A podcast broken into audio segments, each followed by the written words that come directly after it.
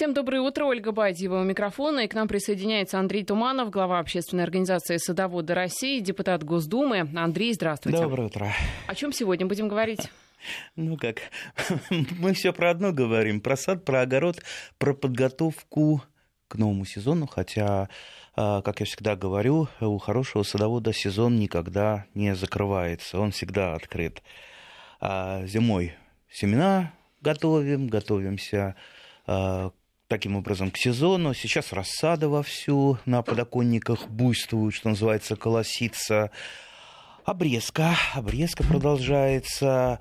А, кстати, я думаю, стоит поторопиться, потому что вот эти теплые деньки, они уже привели к тому, что почки-то начали лопаться. Поэтому, если вы еще не а, привили что-то, спешите прививать. Тем более, как я всегда подчеркиваю, это очень просто и э, достаточно не обязательно идти куда-то учиться. В общем-то, можно даже и самоучкой научиться э, прививать и очень успешно, как, впрочем, э, большинство садоводов и, и делало.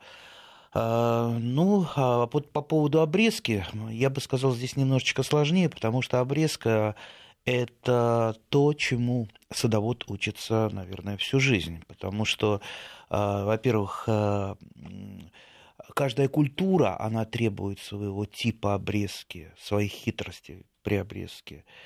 А, и даже та самая, та самая культура, тот самый сорт, который у вас есть, если он сидит в разных местах сада, здесь опять же уже какие-то свои хитрости. Потому что одно дело, если он возле дома, допустим, у вас яблонька растет, другое дело, если она на свободной какой-то э, территории.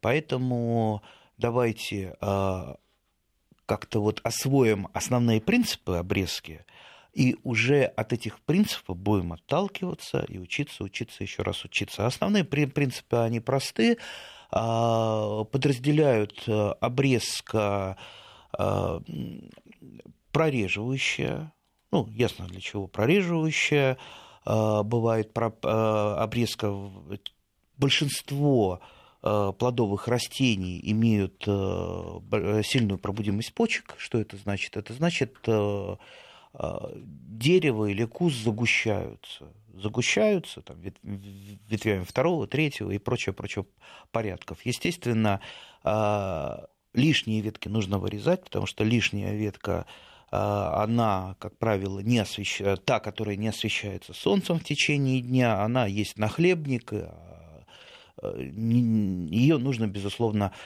вырезать. Следующий э, э, тип обрезки – это при низкой пробудимости почек, когда веточки у нас длинные, но плохо обрастают веточками разных порядков – а, здесь у нас а, обрезка укорачивающая. Как правило, редко бывает либо одна обрезка, либо другая. А, как правило, они комбинируются. То есть вот сейчас я говорю об основных принципах. Ну, есть еще санитарная обрезка. Санитарная обрезка это святое, и можно ее делать в любой сезон. То есть не обязательно только весной, в любой сезон. И летом, и зимой, когда у вас, что называется, есть время, и самое главное, чтобы э, на ваших деревьях не оставалось, допустим, засохших, усыхающих ветвей, поломанных и так далее. Это все должно быть немедленно срезано, особенно усыхающие ветви, ну и утилизировано, лучше э, сожжено. А почему и для чего? А вот посмотрите, сейчас буйствуют болезни, огромное количество болезней у нас в садах. В основном это разные типы грибных болезней, в частности, манилиоз. А, я думаю, хорошо садоводы очень-очень показателен манилиоз на вишне. На вишне, на войлочной вишне, а, на миндале, я имею в виду э, декоративный миндаль, лузиане трилоба, растет прекрасно практически во всех регионах э, нашей страны, ну, за исключением самых северных.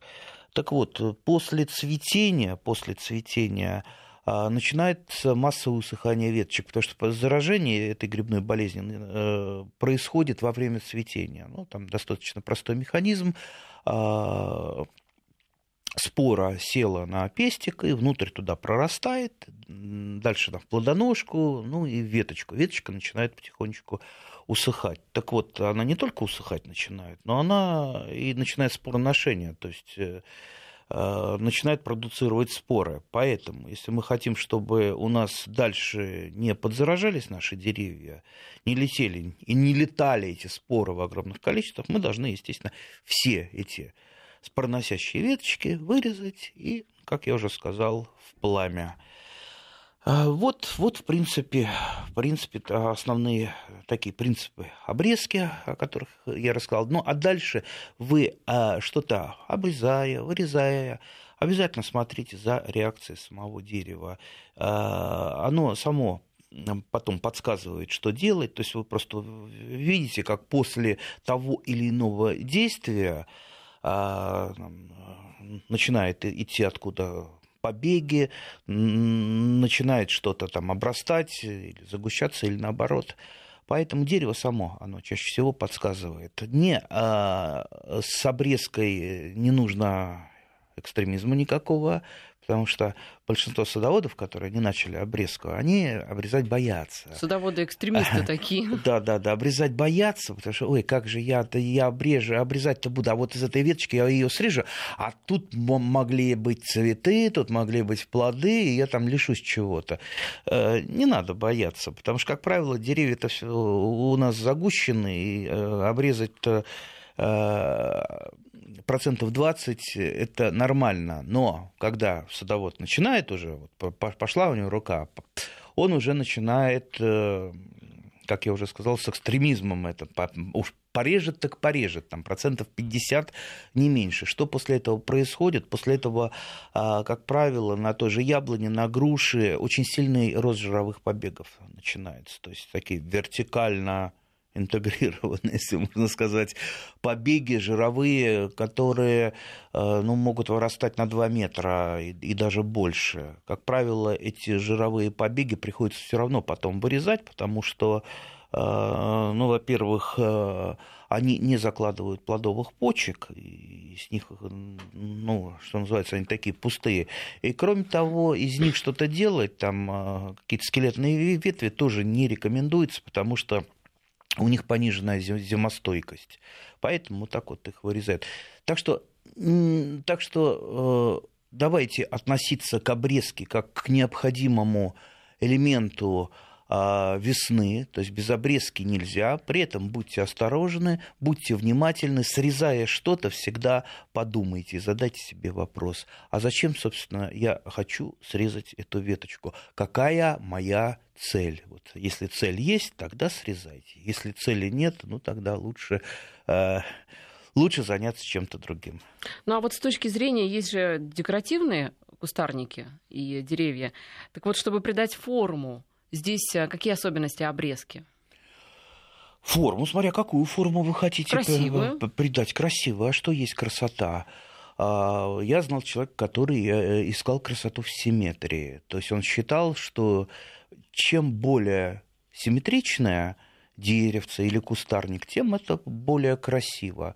А мне, например, не очень нравится э, симметричные, тем более в саду э, вот, симметричная, где можно Э, иметь. Там, где нет рядом ни построек, ни заборов, а, а сад на шестисотках, он такой маленький, там приходится, ну, что называется, притирать иногда растения друг к другу, поэтому у меня вот симметрии э, в деревьях почти, нет. Для меня э, красота это, это вот такое вот соподчинение ветвей, когда ветви не мешают друг другу.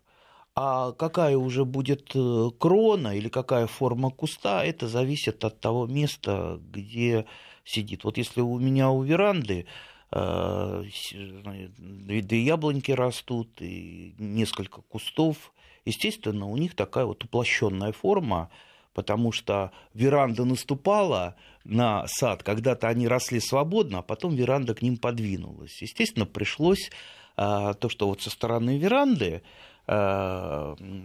делать абсолютно плоской. Но зато с другой стороны, э, ну, вот таким вот полукругом крона, видите, подгоняется, э, обрез, с помощью обрезкой под, под, под то, что необходимо. Кстати, с помощью обрезки можно сделать абсолютно все, что угодно. То есть вот не надо думать, что если уж вы купили, допустим, там высокорослые яблони, то вы навек будете рабом именно высокорослых, что никогда э, вы не сможете их э, там, превратить, э, ну, не в низкорослые, но, по крайней мере, в такие яблоньки, на которые не надо забираться по большой-большой стремянке. Достаточно тяжело и неэффективно, и ухаживать со стремянки за, за деревом, честно говоря, эм, я, я, я бы не советовал, особенно лицам старшего возраста, а, потому что со стремянки можно и упасть. Вот в чем, э, вот признаюсь, в прошлый год а, да, да, даже я так сподвигся полететь э, с яблоньки, хорошо там вовремя зацепился, зацепился за ветку и даже повис э, почти кверх ногами на дереве. Это было, в общем-то, так достаточно страшно. Я вообще лазил хорошо по деревьям, но вот нога соскользнула, было мокро, э, соскользнула с ветки и вот так вот полетел. Поэтому даже если у вас дерево в возрасте, в принципе, можно потихонечку-потихонечку а, за несколько лет, не за один год, снизить его крону. Просто вы вырезаете центральный проводник и дальше корректируете, потому что когда вы вырезали центральный проводник, а, ну, ну там вокруг э, этого среза начиная, начинается такое очень активное ветвление. Вот э, вы э, часть ветки, естественно, должны убирать, и не обязательно а с помощью обрезки следующей весной. То есть э, ветви, особенно если они после обрезки начинают активно расти, можно просто выломать, э, пока они не одревеснели, пока они травянистые. То есть это где-то и июнь, что, что называется, ветки активно, активно растут. Вот тут вот не зевайте, смотрите и э, выламывайте их. Зачем? А, тратить дереву энергию на рост веток, которые вы все равно потом заведомо вырежете.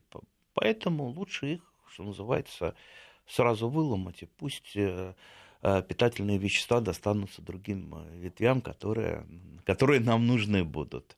А как правильно обрезать розы? Ну вот насчет роз э, здесь немножечко сложнее, потому что у роз э, много-много разных типов. То есть нет э, такого универсального способа именно для всех типов роз. Для начала надо выяснить, какая, какие у вас там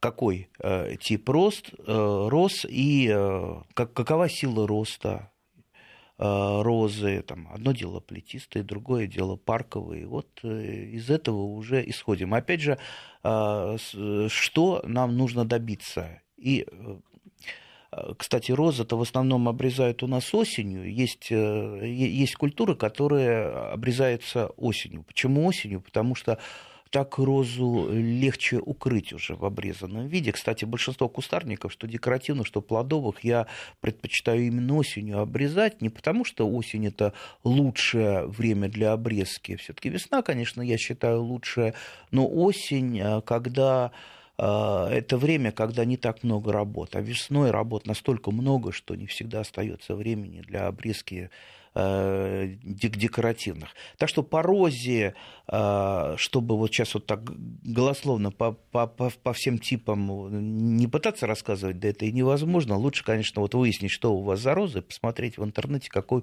тип э, обрезки. Также, кстати, и по винограду. Нельзя для винограда какой-то один тип обрезки порекомендовать.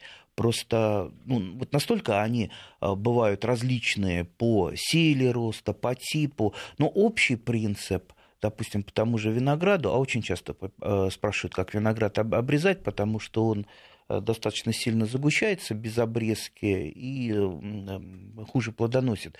Так вот, вот э, надо как вот, вот сейчас будет виноград у вас э, цвести, и вы обратите внимание, вот ветка а, однолетняя ветвь, да, и обратите внимание, от начала ветви на каких почках а, будет происходить цветение. То есть вот отсчитайте прям от начала веточки почка, допустим, там шестая, седьмая, восьмая. Вот там э, пошло цветение.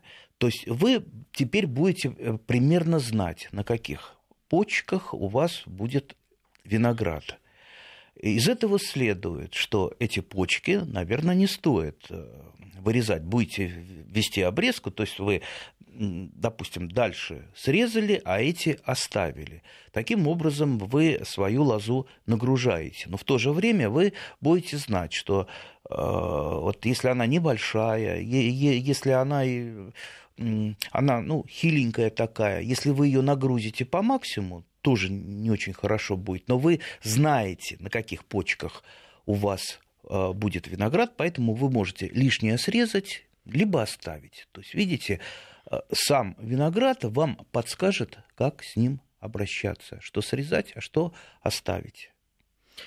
Ну что, просыпаются слушатели, начинают эм, активно интересоваться происходящим. Не, не, смс будем читать. А, я напомню, координаты 5533, слово «Вести» вначале не забывайте. И наш WhatsApp а, плюс 7 903 170 63 63. Вот из Москвы спрашивают, Москва уже не спит, уже теплая уже погода, обещают плюс 20 на эти выходные, так что, возможно, кто-то из дачников уже... Ну, уже поток пошел да, на дачу да, сейчас, уже да. От, отправляются владения свои проведать. Так вот спрашивают, чем обрабатывать срез а, и дезинфекция инструмента какая должна быть? Я, ну, насчет дезинфекции инструмента, дезинфекция вообще а, практически никогда не, не проводится. А, в принципе, зачем? То есть э, мы не занесем с помощью инструмента, ну, инструмент вообще-то он в любом случае в чистом виде э, содержится, но спиртом... Э, я, я, я знал человека, который жене своей объяснял, что обязательно нужно инструмент протирать спиртом или хотя бы водкой. И, в общем-то, заставлял ее покупать именно вот для протирки инструмента. Но я знал, что это... Для ну, других целей. Ну, не совсем так, да, да, да. И он меня просил, ты моей жене все таки объясни, что именно вот надо спиртиком протирать. Так что я грешен был, даже подтвердил, что это так. Но, в принципе, никакой дезинфекции не требуется. А какие срезы? Если маленький срез с помощью секатора, то чаще всего его не надо замазывать. Если покрупнее срез уже там с помощью пилочки, то, пожалуйста, это садовый вар. Садовый вар продается в магазине, много разных типов, начиная от 30 рублей и выше. А, я обычно покупаю самый простой, самый дешевый. Э, хотя есть, знаете, там подороже, с какими-то там э, а, активными веществами, стимуляторами и так далее. Э, но вы не думайте, если вы замажете срез садовым варом с какими-то стимуляторами, он тут же начнет лучше заживать. Чаще всего это не так. Так что достаточно самого простого, самого дешевого садового вара. Главное, чтобы он был мягкий, чтобы его было легко наносить. А то, знаете, вот в свое время, там, лет 30 назад был садовый вар, который надо было обязательно разогревать. Это, знаете, такая ужасная история, его разогреваешь, холодно, ветер, ты там э, срезы замазываешь, он застывает. А сейчас садовый вар, его достаточно там, в пальцах э, размять и замазывать, тем более пальцы у нас теплые, и садовый вар хорошо разминается и хорошо наносится. Кстати, я, я в основном именно так вот пальцами его и наношу, не с помощью там какой-то кисточки, а именно пальцами. И просто а какие-то требования к инструменту есть? Ну, чем, э, насколько там острый он должен быть, как, как держать в порядке эти инструменты? Инструмент всегда хороший должен быть. А как же?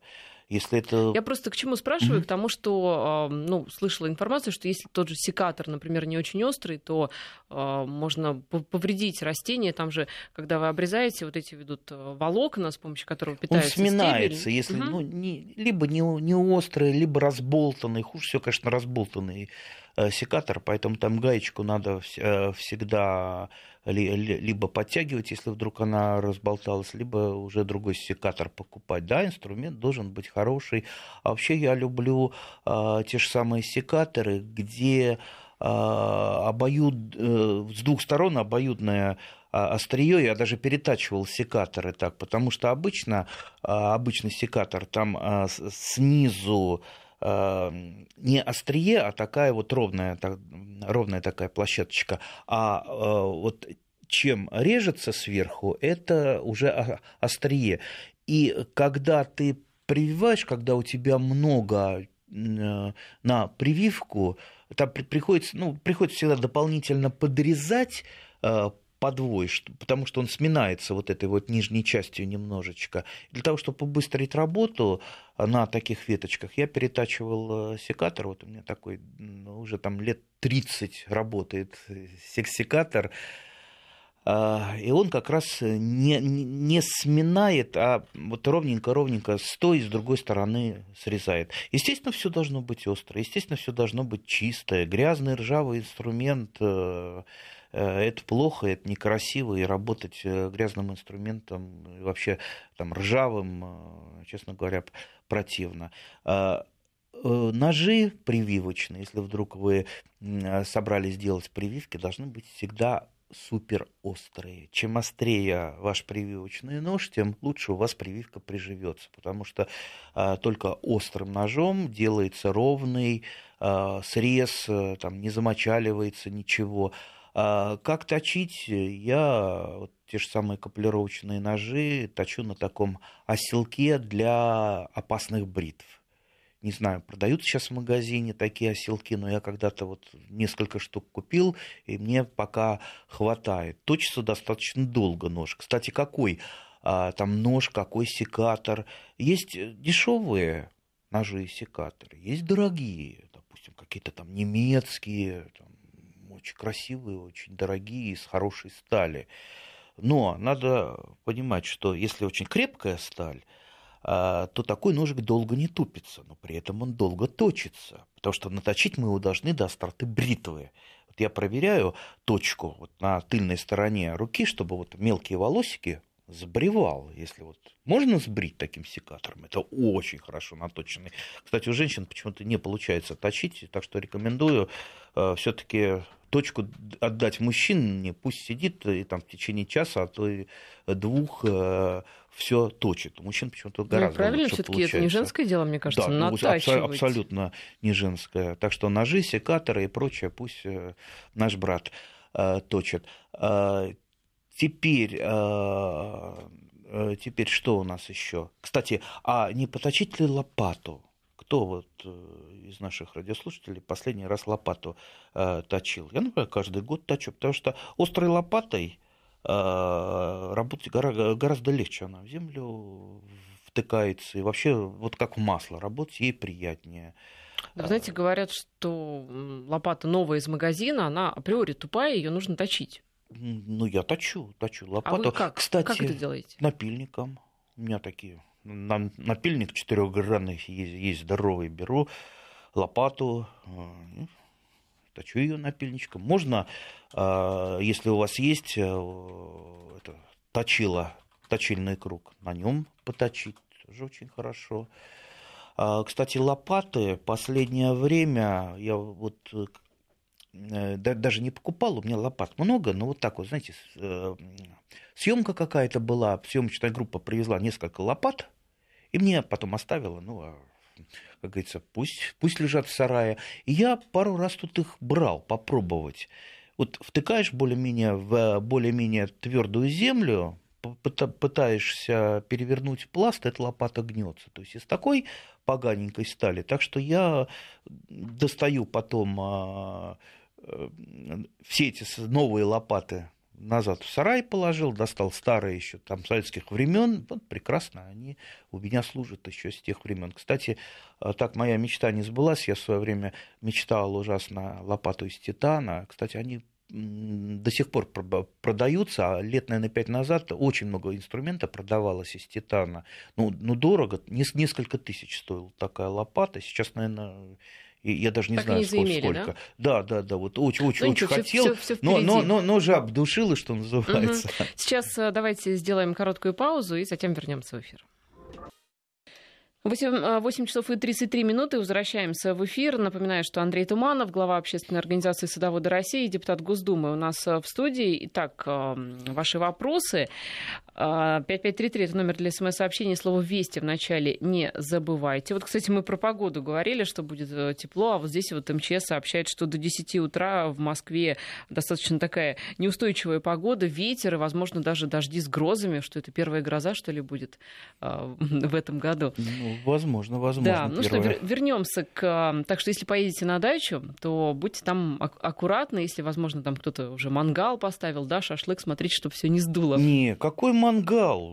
Слушайте, работать надо вообще-то, а не Действительно, мангалом. да, работать, тем более до, до майских праздников еще долго, отмечать вообще, еще рано. Вообще запах мангала меня э, достаточно сильно раздражает, потому что как вот э, пошли сжечь где-то мангал, значит все, значит будут петь песни, будут э, салют запускать и не дадут спать ночью. Ну, вы знаете, кто-то, например, дачу без э, там, шашлыков не представляет. Причем это не обязательно какие-то безобразия, а просто вкусно поесть на природе. Хорошо, возвращаемся к вопросам. Э, Ирина из Краснодара спрашивает, очень высокая, 2 метра, годовалая колонна, видное яблони, как ухаживать? Как ухаживать? Ну, если очень высокая, вы можете, э, можете снизить высоту годовалая 2 метра. Угу что-то Вообще, вообще, когда вы покупаете... А вообще годовалые 2 метра, это возможно? Ну, теоретически возможно. Вообще, вот смотрите, как наш а, садовод выбирает э, саженцы. Он, допустим, а, приезжает на, какой, на какую-то распродажу. Я вообще не рекомендую нигде, ни на распродажах, ни в э, магазинах, торговых центрах, э, ни на выставках, особенно на ВД, про ВДНХ, я так вот намекаю, э, не покупайте. Только в питомниках, только в питомниках. Потому что э, то, что в питомнике вам продают, это, как, это как правило, там, на 99% это выросло тут. Да? То, что продается на развалах, черт знает, откуда это привезено. Э, и наш садовод, как, как, как он выбирает саженец? Он, как правило, выбирает цена плюс его рост – то есть, если э, малюсенький такой, масюсенький саженец стоит 200 рублей, а рядом стоит такой же, только 2 метра высотой, какой выберет садовод? саженец, как вы думаете? Ну, ясно, что он выберет 2 метра. Чем больше, тем лучше. Но при этом э, вот прирост двухметровый где, может быть, он, допустим, у нас здесь в Подмосковье, да, да никогда такой саженец не вымахает. Значит, он привезен откуда-то из южных регионов, где сумма положительных температур э, там в полтора раза больше, и что позволяет ему э, вырасти. Да плюс еще перекормлен, например, азотными удобрениями. Поэтому он, э, он здоровый, но жутко бестолковый. Поэтому я бы так э, с опаской вот такие вот двухметровые хлысты покупал. И еще раз вот просто напомню, будут сейчас люди сажать. Весна, э, все равно будут покупать. Найдите все-таки питомник, любой. Этот питомник может быть частным, может быть, э, там, при научном учреждении каком-то, но в любом случае то, что вас не обманут в питомнике, это хоть какая-то гарантия.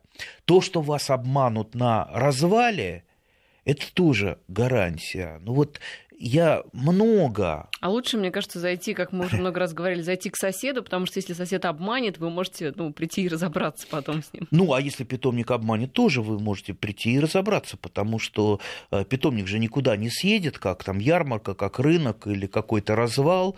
А, и, как правило, питомники ценят э, свою репутацию. Если даже вы э, замордовали, загубили саженец, как правило, все равно в питомниках идут на то, чтобы поменять, если вы приедете с какими-то претензиями. Сохраняйте, кстати, чеки, и, по крайней мере, вам не, не подсунут э, что-то вместо чего-то. Ну так все-таки, вот э, по факту у Ирины, э, это, кстати, из Краснодара сообщение, так что, может быть, действительно там, на теплой, плодородной краснодарской земле, в яблоне, годовалая 2 метра, это нормальная история. Как ухаживать все-таки? Э, я, я, я, я бы сверху э, все-таки прищепнул бы, подрезал немножечко. Э, такие яблони колоновидные, они практически не обрастают веточками, они обрастают плодовыми образованиями всевозможными плодушками, капицами и так далее, на которых должны появиться цветы. Поэтому уход за колоновидными яблонями, обрезка, она чаще всего вот именно сводится просто к поддержанию ее роста, а прореживающая обрезка из-за того, что там низкая пробудимость вегетативных почек, она э, прореживающей обрезки практически нет. Так что... По поводу яблони еще есть вопрос, уж тогда сразу их объединим. Что можно э, под яблоней сажать? Это уже из Москвы, на всякий случай. А, спрашиваю. Сажать можно, но осторожно. Естественно, картошку нельзя сажать, потому что э, будете бередить поверхностные корни. Э, можно посадить какие-то многолетники. Вот у меня, например, под одной яблоней э, растет мелисса лимонная и немножечко котовника. Я периодически, когда она разрастается, ее просто серпом срезаю и э, там, в компост. И она потихонечку опять отрастает. Э, хороший запах от нее э, медолюбов всяких, нектаролюбов привлекает, всевозможных пчелок Да, вы знаете, я, кстати, тоже вспомнила, что у нас на прошлой даче под яблони как раз либо мята, либо мелиса росла, и очень даже успешно.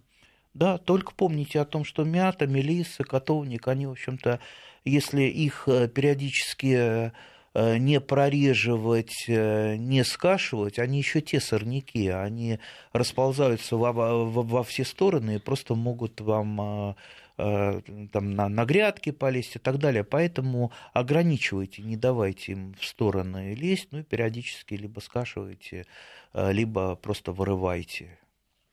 Дмитрий из Петербурга, в общем, тоже про яблони. Ну, а, у Дмитрия, я так понимаю, сильно заброшенный участок, там еще и яблони есть. И как их привести в порядок? А, как вот из этого, да, безобразия сделать, ну, такое что-то приличное, проредить? С чего начать, возможно? С чего начать? безобразие потихонечку устранять. Ну, э, самое главное, пока у вас опыта нет, э, пусть вашим основным инструментом будет секатор. То есть вот э, я редко знаю садовода, который учился на чужих ошибках. В основном на своих ошибках учатся. Что-то там срезали, ветка там неправильно срезали, там начинают ветки засыхать и так далее.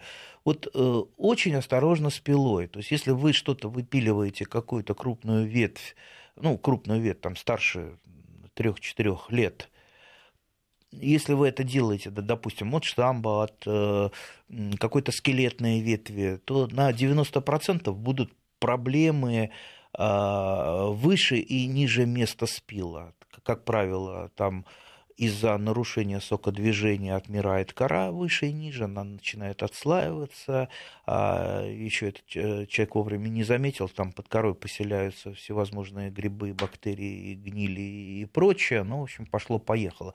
Поэтому вот секатор, секатором вы, а, как правило, не испортите. Накапливайте опыт, не бойтесь обрезать, ну вот и э, единственное, чтобы вот с пилой я вам рекомендовал сделать, это снизить чуть-чуть крону, то есть центральный проводник. А, потому что наверняка яблони там высотой 4 метра, куда, в общем-то, чтобы даже залезть туда, на верхушку, это, представьте, какая стремянка должна быть, э, э, да и не всякий человек еще на такую высоту полезет. Да. Ну вот э, я бы вот на вашем месте начал бы с того, чтобы а, потихонечку начал снижать крону, лучше это делать за несколько лет. Не сразу так э, чирикнуть, что называется, до двух метров, а, а постепенно так понижать, там, допустим, на, на метр каждый год, обновляя срез. А, ну и работа с секатором, то есть э, с помощью секатора одно-двухлетние веточки вырезаете, снижая загущение. Из Петербурга а, Лена нас спрашивает, все, закончили про яблони. Буквально в двух словах. Как прививать сирень? Хочу, как у вас, чтобы было разноцветное дерево. А что сирень прививать? Как обычно, как любое другое э, растение. Яблоня, груша, сирень, все одно и то же. Я прививаю э, в расщеп. Э, это моя любимая прививка. Во-первых, она универсальная, она, ее можно использовать, когда разные подвой и привой, как правило, э, подвой толще, привой тоньше. И делается, мне уже на автомате, мне там достаточно 30 секунд, чтобы сделать прививку. И так вот идешь и делаешь. Все очень просто. Кстати, сирень, когда расцветет, можете походить по вашему садоводческому товариществу, потому что иногда я такие сирени шикарные встречал э, и в товариществе, и, допустим, где-то в парках. Я просто эти сирени присматриваю, на карту такую заношу в тетрадочку, и потом, э, если мне нужна эта сирень, прихожу, веточку срезаю, череночек, и прививаю. Вот он, она у меня сколько сейчас там в одном э, кусте сирени, ну, пять, по-моему, сейчас сиреней разных. То есть основная материнская это белая махровая, и э, есть такая вот красноватая, сиреневая и совсем такая темная, темная, как она, по-моему, как-то и называется э, темная ночь. Так что очень, очень красиво. Когда эта сирень расцветает, обязательно она возле дороги растет, обязательно возле дороги люди идут, останавливаются. Скоро начнется, языками да, начнется скоро уже пора цветения. Андрей Туманов, глава общественной организации «Садоводы России», депутат Госдумы у нас в студии. Сейчас пауза и продолжим. На студии Андрей Туманов, глава общественной организации «Садоводы России», депутат Госдумы. И продолжим э, чтение ваших вопросов. Существует ли риск передачи заболевания от растения к растению через секатор? Существует. Это, это к вопросу о спирте. Существует, конечно. А, как правило, это вирусные заболевания, но они доста- достаточно редки. Но, например, вот на груши я встречал вирусные заболевания, да, они переносятся, но а, да, насчет, кстати, того, чтобы секатор стерилизовать, Особенно актуально это с тюльпанами, потому что тюльпаны а, сильно э, заражаются такой болезнью, как пестролепестность. Наверное, кто-то, наверное, большинство наших радиослушателей видели, что растут, растут тюльпаны, потом штришки по ним пошли, а, по, э, по самому цветку и немножечко даже по, по листьям.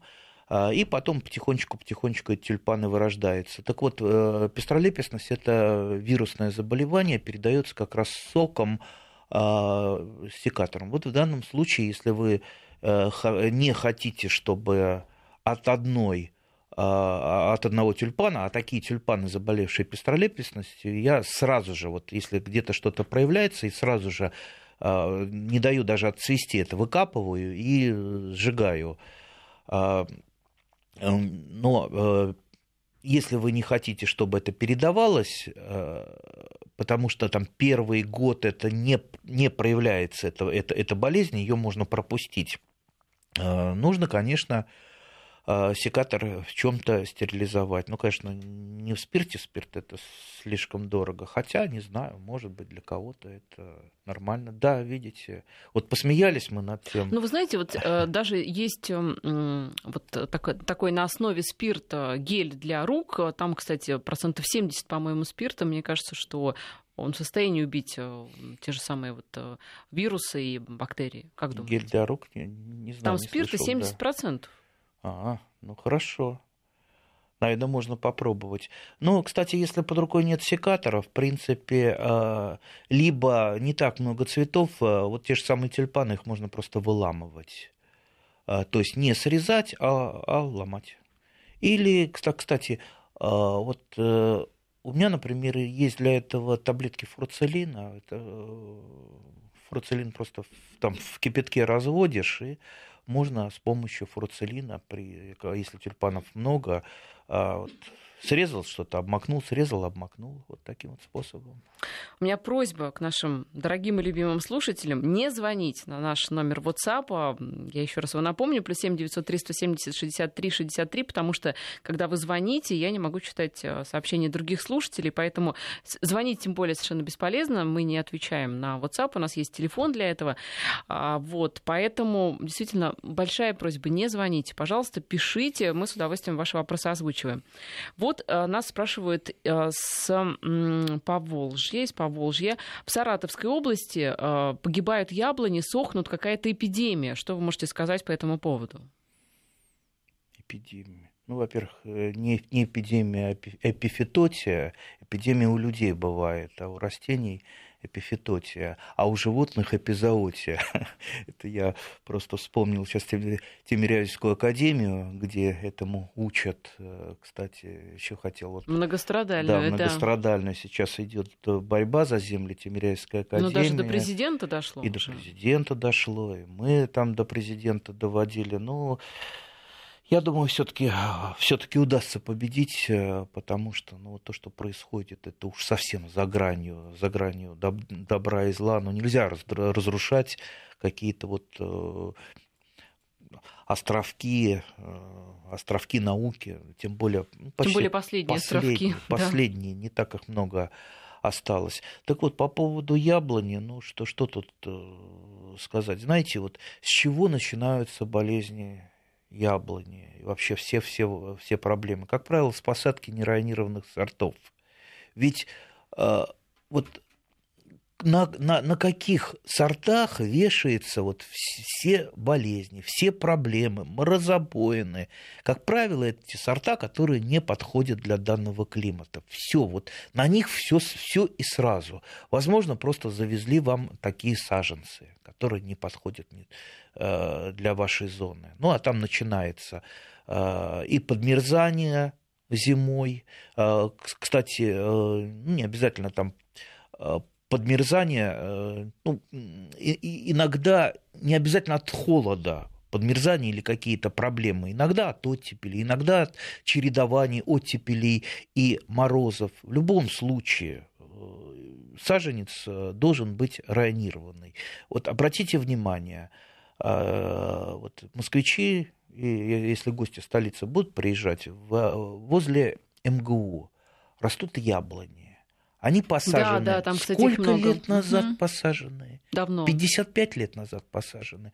Вы идите, найдите на них там черный рак, еще какие-то пакости. Ничего нету на них. Они а чистенькие, высокие, нормальные. А потому что они были, может быть, не самыми вкусными, э, не самые вкусные это яблоки посажены, но они были посажены именно устойчивыми сортами, подходящими для данного климата, которые, что называется, растут и не парятся ни о морозах и не об оттепелях. Поэтому вот, вот это вот первое, с чего надо начинать. Первое – это сорта, которые подходят для вашего региона. Второе – это, конечно, содержание вашего участка в фитосанитарных нормальных условиях. Вот я про свое больное расскажу. Есть у меня там сосед через два участка, у него стоит вишня. Высокая, высокая, метра, наверное, четыре. Она у него настолько больная этим манилиозом, что там веток практически не осталось. И вот сколько я его не пытаюсь все говорить, слушай, ну спили ты ее к чертовой бабушке, давай я тебе дам нормальные вишни. А он, да, да ладно, торчит, торчит, не, не мешает. Ну, тебе не мешает. Но а, вот твоя вишня, она и плодоносит, не плодоносит, но она зато распространяет споры по всем участкам. И даже, извините, ко мне залетает, даже у меня эти признаки манилиоза, несмотря на то, что я веду э, профилактику достаточно мощную. Поэтому вот здесь тоже вы должны ухаживать за своими растениями, производить санитарную обрезку. Если что-то у вас заболело, и вы, допустим, не знаете, вот усыхает ветка, вы не знаете, что она усыхает, вы не можете провести ни анализ, ни отнести там куда-то э, на станцию защиты растений, проверить. Все, это берете пилу, спиливаете или секатор, срезаете эту усохшую веточку. И режете, не дожидаясь перитонита. Да, и угу. не разбираясь, что называется, вы убираете проблему. Опять же, гнилые яблоки, мумифицированные яблоки, висящие в кроне, там яблоки, сливы и прочее, все это должно быть убрано и уничтожено, утилизировано, сожжено, либо глубоко закопано. От греха подальше. Андрей, у нас остается где-то полторы минуты. Я думаю, успеем ответить на вопрос того самого слушателя, который нам упорно сегодня звонит на WhatsApp. По поводу питомников, так как вы часто о них говорите, а, можно ли Ашансат а, либо обе считать питомниками? Там же ведь тоже продаются. Вот. Я не считаю их питомниками. Питомник это там, где земля, там, где растет. Вот это угу. питомник. Еще раз, лучше всего покупать в питомниках, а не в магазинах, на развалах. Даже в специализированных магазинах я бы поостерегся. Тем более рынки всевозможные.